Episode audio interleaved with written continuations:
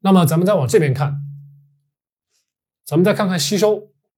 因为现在市面上我发现啊，这个奇亚籽啊、亚麻籽啊，也有人把它打成粉在市面上卖啊。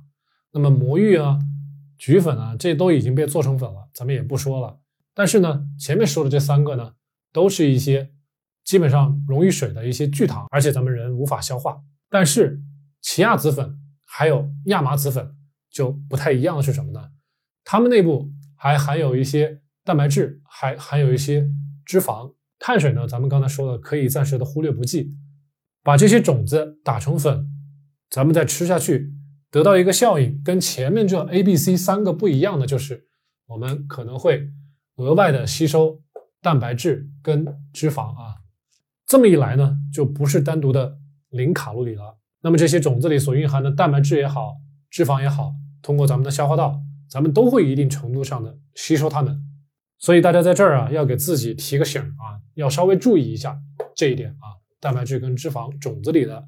要稍微注意一下。那么还有呢，市面上有一种粉啊，可能是脱过油的，就是说奇亚籽粉也好，还是亚麻籽粉也好，咱们在工业上会把它的脂肪的这一部分啊，通过一些工业手段把它提取走。那么这个种子剩下的，不管是蛋白质啊、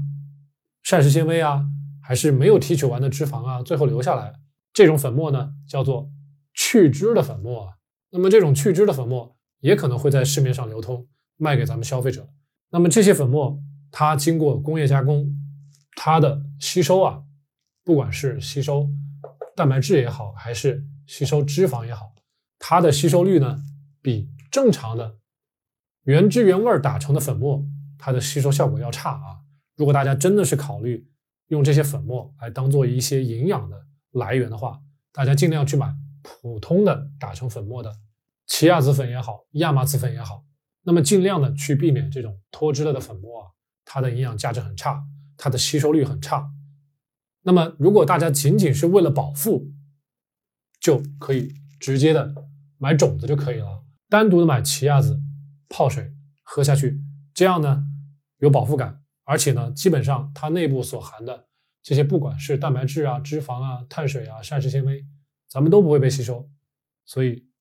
单独的吃种子是吸收率最低的啊。